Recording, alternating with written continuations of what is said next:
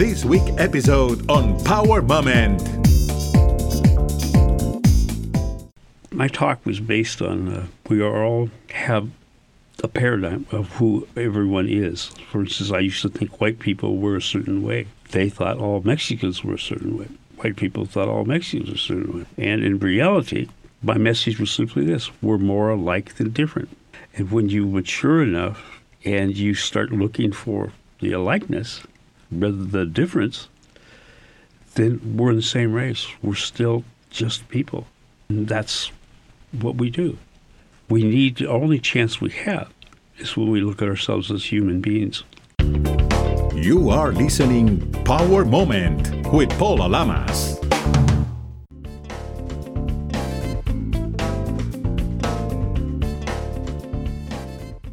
Gene Juarez is the man behind the Hair Empire, a trailblazer with a unique vision full of wisdom and knowledge. He opened his first salon in Seattle in 1971, and since then, he became a live legend. Today, he will share his power moments in life. He will talk about racism and the secret of how a son of immigrant farm collectors became such a powerful man.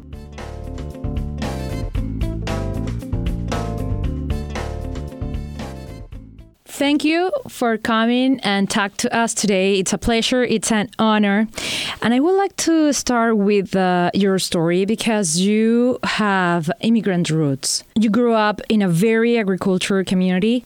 And I believe that back in the time, it wasn't popular to be an hairstylist or a hairstyle guru. Gosh, I a goal. I had uh, wonderful parents and wonderful family. I was youngest of six. My parents had migrated from Mexico and they followed the crops up from Texas to Colorado to Wyoming and then finally uh, East Washington State in the Yakima Valley.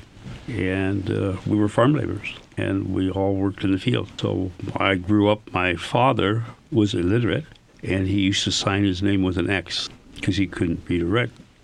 And then as the, my older brothers and sisters started to go to school, they taught him how to write his name. My mother couldn't read and write when you realized that your father didn't or couldn't write at that time when you was a kid how do you feel or what do you think about it? Do you start to go to school at that time? Well we all went to school. In fact we my mother insisted that we stop migrating and settle down at one, one place so that we could get an education. What do you think about working in the field right now if you look back?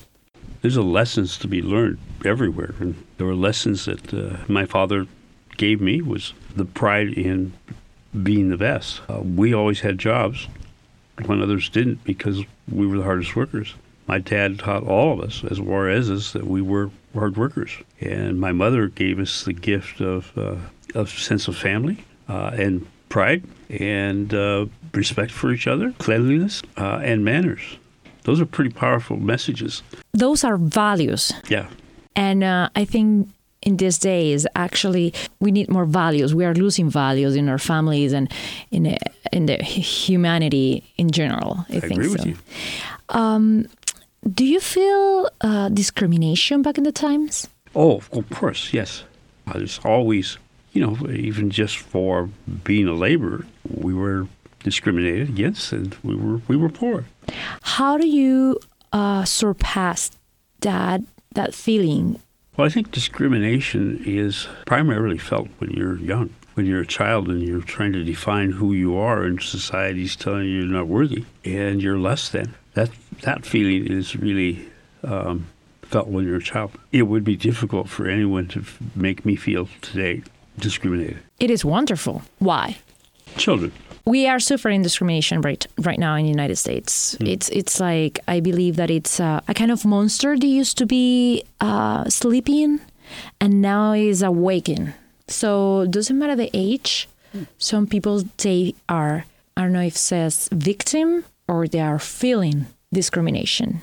Yeah, a couple of years ago now, but I was asked to go over to Yakima Valley, meet with the uh, certain group over there. Uh, asked me to come over and speak about discrimination in the valley. My my talk was based on uh, we all have a paradigm of who everyone is. For instance, I used to think white people were a certain way. They thought all Mexicans were a certain way. white people thought all Mexicans were a certain way. And in reality, my message was simply this we're more alike than different.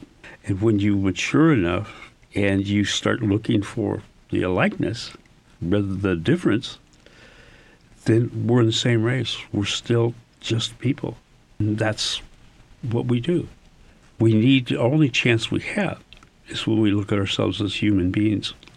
It is a beautiful truth, by the way. But I, I too was prejudiced. I thought all white people were a certain way. Yeah. And white people thought all Mexicans were a certain way. But we are so different. We're different but the same. We're more alike than different. Exactly. And who are who we genuinely are, we're more similar. We are humans. Yeah. That's the point. Do you feel that you are a trailblazer? Uh, yes, I dared to do some stuff that other people weren't doing at the time locally, but I saw trends and stuff that were happening nationally, internationally. How was that a step to say, I want to be a hairstyle? Do you remember? Of course, I do very distinctly. I, uh, my dad's, since we were farm laborers, my dad's biggest, biggest wish for me was that I would have an indoor job, and he meant a warehouse so that I could get out of the sun. And uh, where I was raised, a warehouse job gave you about nine months employment because it was agricultural warehouse. So, and that was a lot better. And uh, you were out of the sun, and you made uh, a whole lot more money, and that was a big, big deal to get out of the sun. So I figured that I could I could do that. I could always do that. But I wanted to do more. And I started looking at the things that were available to me. What did I know about myself? And uh, I liked people. I liked to make people happy. I knew I could get a scholarship to go to school because my family was respected in the community. Even though we were Mexicans, uh, the family had respect. And so if I applied for the only scholarship in high school, that uh, a good chance I would get it because I'd be the only guy. Uh, so I looked at that and I said, it fits everything that I want. I love people. I already know how to work with my hands. And plus, I had taken all the art classes all the way through school because they were the easiest grades. So I knew all the elements of design line, form, rhythm, balance, texture, perspective, dimension, all the elements of good design. So I already had a proclivity towards design. You discover a world. Yeah. So I said, gosh. And I had a chance to own my own business. So everything fit for me. When you talk to your parents and says, I want to be a hairstyle, what they say? Well, anything I would do would have been acceptable. But I had a unique situation because my mother died when I was 16. And so I knew I was I was alone since I was the youngest. Yeah. And I knew my dad couldn't take care of me. So I had to have a plan. And uh, And you began with was- this plan. yeah. And so uh, that's where I was. I knew I was alone and I needed to have a plan. And so I put one together because I knew I could always get a job in a warehouse. Exactly. And you says a few minutes before that you was the only guy. So you have fun. Because how many women or ladies was in a classroom? Well, yeah, I was. I was uh, probably five percent of us were guys, and yeah, the rest were women. It was um it wasn't hard for you. Well, it was very difficult. I didn't have the uh, dexterity in the, my digitals to be able to do the, the the skills necessary, but there was no one who would work harder, and uh, I eventually mastered those. But uh, but no, it was it was difficult. But what's interesting about why I also chose the profession is that I played sports when I was a young man, and sports taught me competitiveness. So I kept that competitiveness through my life, learned to make it more subtle, but I also knew that if I were to achieve success, I would end up with a license, and that license would be a, a beauty license. But all I had to do then was I didn't have to be better than the world. I just had to be better than anyone who had a license. What teach your father? Yeah. So I was able to be aware at a young age about things in life and and going forward. That was, I think, one of the most uh, important lessons that you learned back in the times, right? Mhm. And Actually, I believe in those days you didn't have any internet around, neither Facebook, Instagram, or Twitter at all. So, how do you became uh, so popular? What do you think was the key? I think is is uh, genuinely caring about your customer, being able to relate to them, going from having very little in common with them to understanding how who they were in society and what place they were. It's difficult to go back and really tell you, but I always wanted to become better. Well, one of the things that I learned was that they did certain things that I didn't do. And for me to be able to relate to them, I had to learn how to do them. They were foreign to me. Probably wondering what the hell I'm talking about, but it's just simply skiing. My customers skied here in the Northwest. I had never skied. My customers played golf. I had never played golf. So I became a skier and a golfer. And so I could relate. And I went to the same places they went. I skied at the same places they did. I golfed at the same places they did. So that made me more relatable. I didn't stay stuck. I grew and understood society and how to navigate my way through it we have to understand our environment and where we are in order to go forward. How do you describe yourself? That's difficult to, to really put into words. I, I describe myself as a neophiliac. Do you know do you know that word? It's a real no. word. It's a lover of new. Wow. I love things that are new. Fashion, ideas, concepts, thinking, just new ways of doing things. I, I love it. I find it. That's great. And it finds me. That's fantastic and positive, by the way. what was the best advice that someone in the industry gave it to you? Well, uh, unfortunately, there there were very few people in the industry thinking the way I did. Okay. But there were a lot of people who influenced me outside of the industry. And it's really interesting to me that again, we started talking about we're all the same. We're more alike than different. Mm-hmm. Businesses are the same way. The core beliefs of business and success, regardless of what business you're in, are the same. If you treat your staff and you treat your customers the same, then you can be successful. You can't treat your customers differently than your staff. Your first customer is your staff. If you look after them then they will properly look after your guests. It's called transparency, brand transparency. Exactly. If you say you're something and you can't treat your guests that way and you can't treat your staff that way, then you fail the transparency test. So successful businesses all operate in the same model. And that's the reason because right now we are seeing all these new high tech companies uh, doing and creating this uh, wonderful space for the employees to get uh, relaxed and distracted and everything. I think that finally people understand that as a human, we need some time and space to not just think about work, work, work, work, work, work. How do you think now evolve the salon? Because the salon used to be a place where a lady used to go and um, do her hair, but now it's more about experience. It always has been in today's society, our digital society, there's a lot of falseness. There are a lot of people that think they have relationships and they don't really know the person. They've never really sat down. They just know them digitally. Well, fortunately, in my profession, we are the opposite. The digital world is low, low touch, and in my industry, we're high touch. They're high tech, low touch. We're high touch, low tech, and people today are need of that touch. And we touch people physically and emotionally, where the digital world can't do that. The power of touch. Yeah. Also, you right now are trespassing your knowledge to the new generation.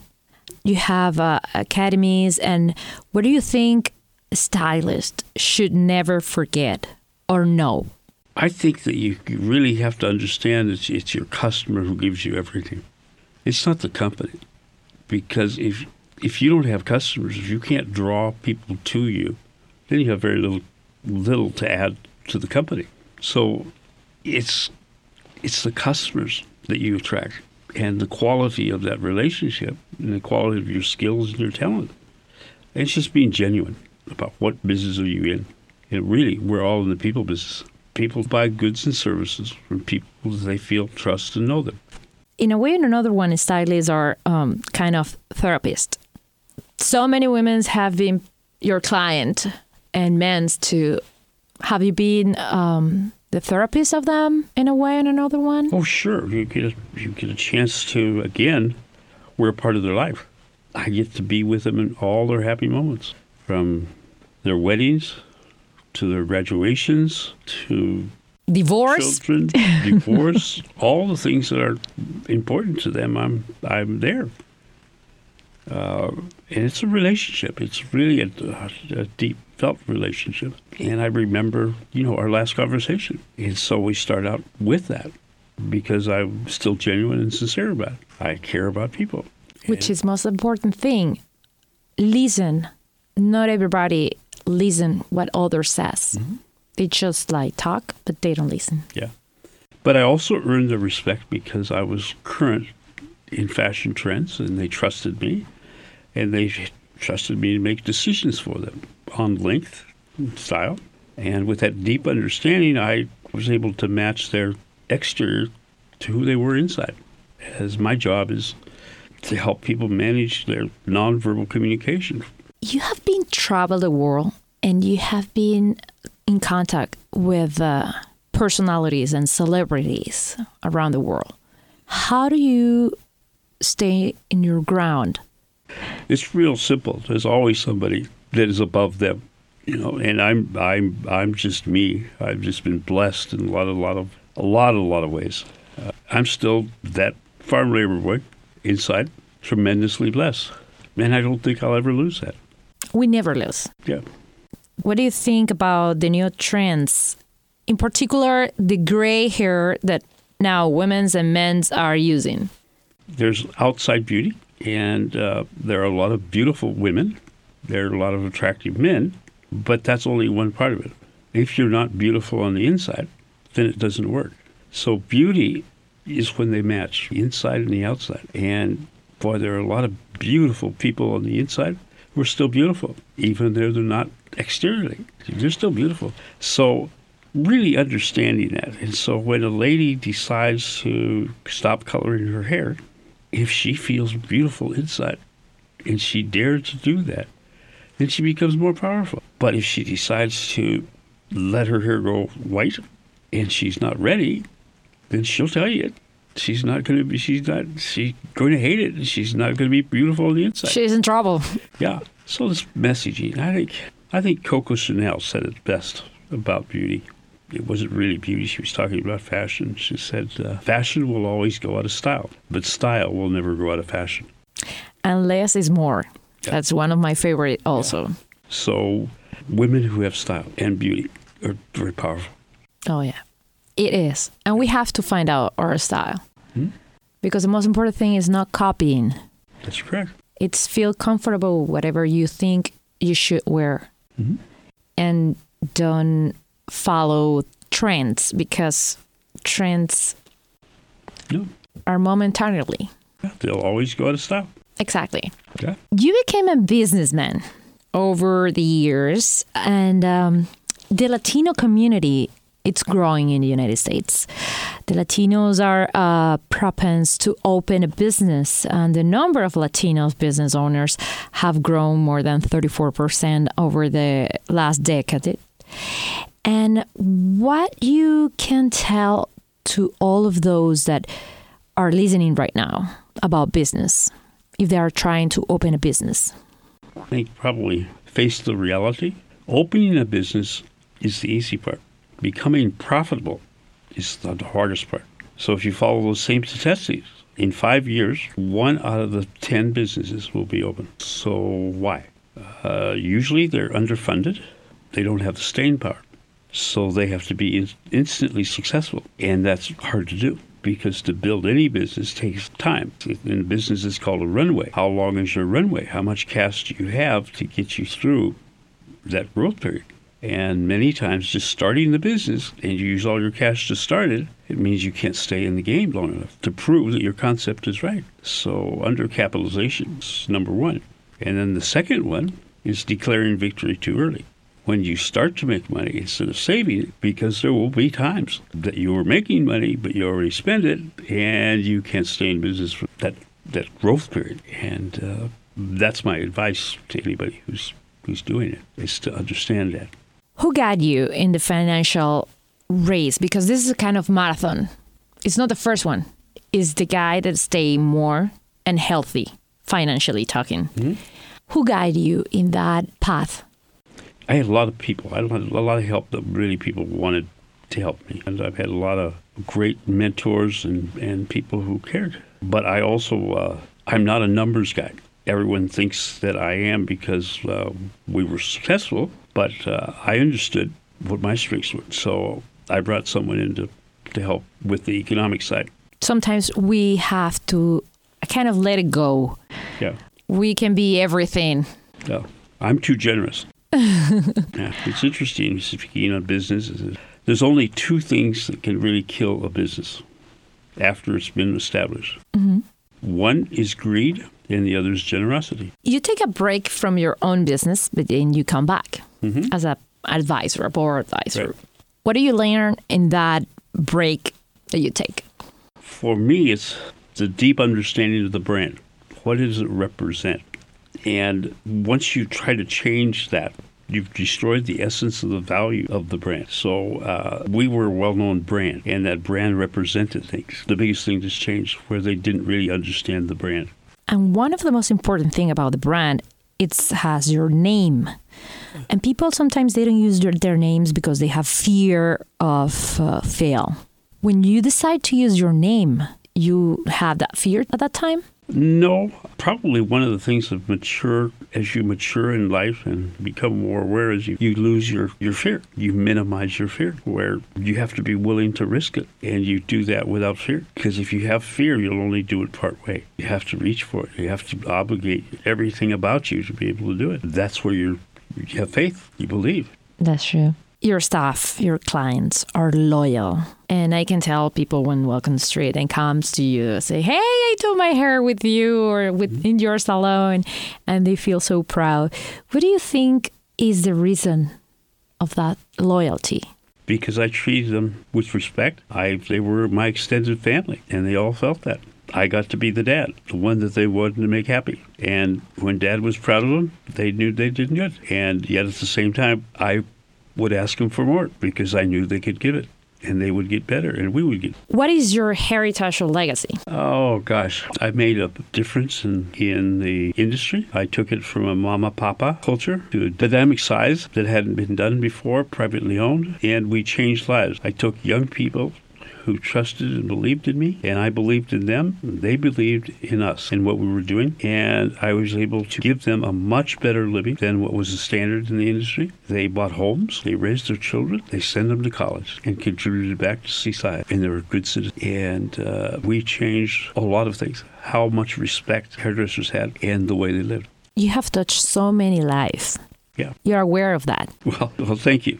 yep. But I, that's what I'm the most proud of is that uh, that collectively we did a lot. Uh, I stood on their shoulders. I did not do this by myself. I was blessed. You are also in the alcohol industry. Mm-hmm. Can you let us know a little bit about that story? How do you became the father of one of the best mezcal that we have? Well, it was uh, it was interesting. I had a friend who uh, who introduced me to it and said we had met a family in Mexico. We have a mutual friend by the name of Edgar Martinez. Of course, a baseball player. Baseball player, Hall of Fame. Hall of Fame now. Thank you. Yeah. and uh, another friend uh, who's a finance guy, Mike Chitello, and Greg Brown. So we all went down to meet the family. It's in Zacatecas, and the brand's name is Zacatecano. Mm interesting enough, it was the Lamas family, hundred year old company. I have a cousin there. and so uh, we met the family because that's the way you do business in Latin America. Mm-hmm. Is they've got to see you and shake your hand and and meet you. A boys' trip became in a successful business. Yeah. And so we have the right to distribute it outside of Mexico. That and, is uh, and it's been fun. It is fantastic. Great guys, great partners. Do You like mezcal or tequila better? I drink uh, mezcal with uh, Edgar, and we drink it on the rocks, like a scotch. Nice. That's the way they would drink scotch and uh, mezcal. Yeah, and, and our brand tastes a lot similar to uh, a good scotch. Oh, nice. Because the, the smokiness and the I'm a Scotch girl. I'm a Venezuelan, and people knows that back in the times we used to be one of the number one consumers of uh, Scotch in the world. And I didn't say that. It's Johnnie Walker used to say that. so it is interesting. I will I will try that. Um, also, wanna I wanna know something because every single one recognize you. And uh, do you think that you are popular or famous?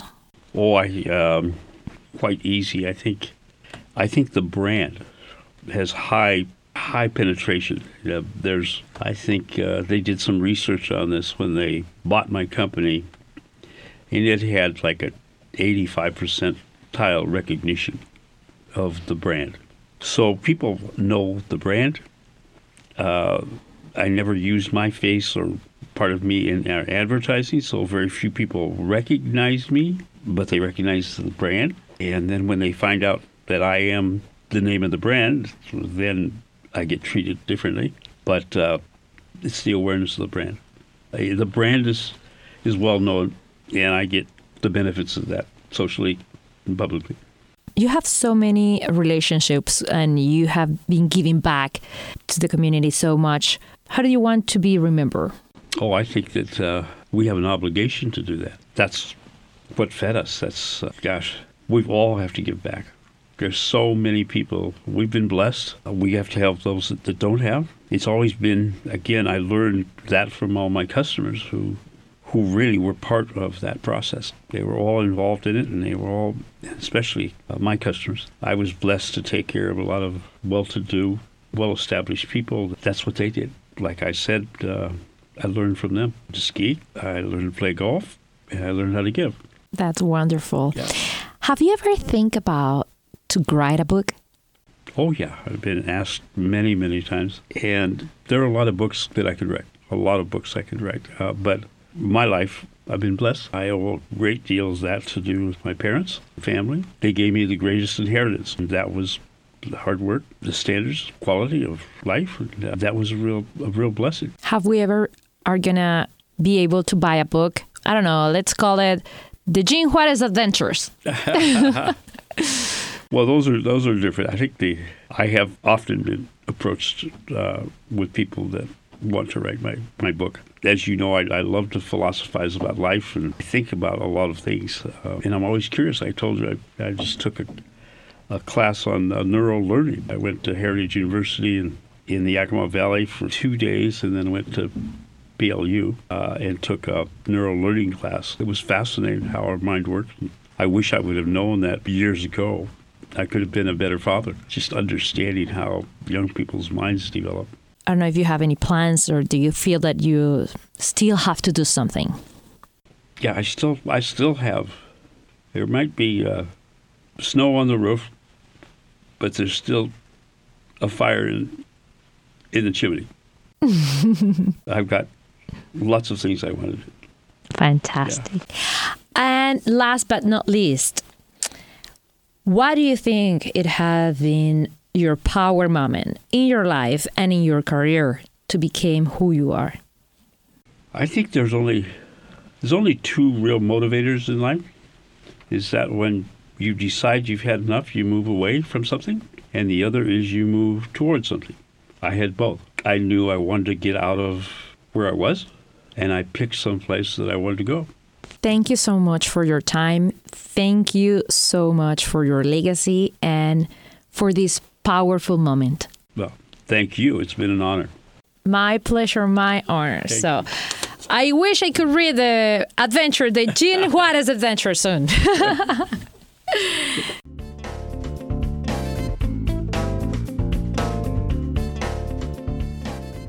You can follow Power Moment in social media at Power Lamas in Twitter and Instagram. In Facebook, Power Moment with Paula Lamas. This is a GGSG production.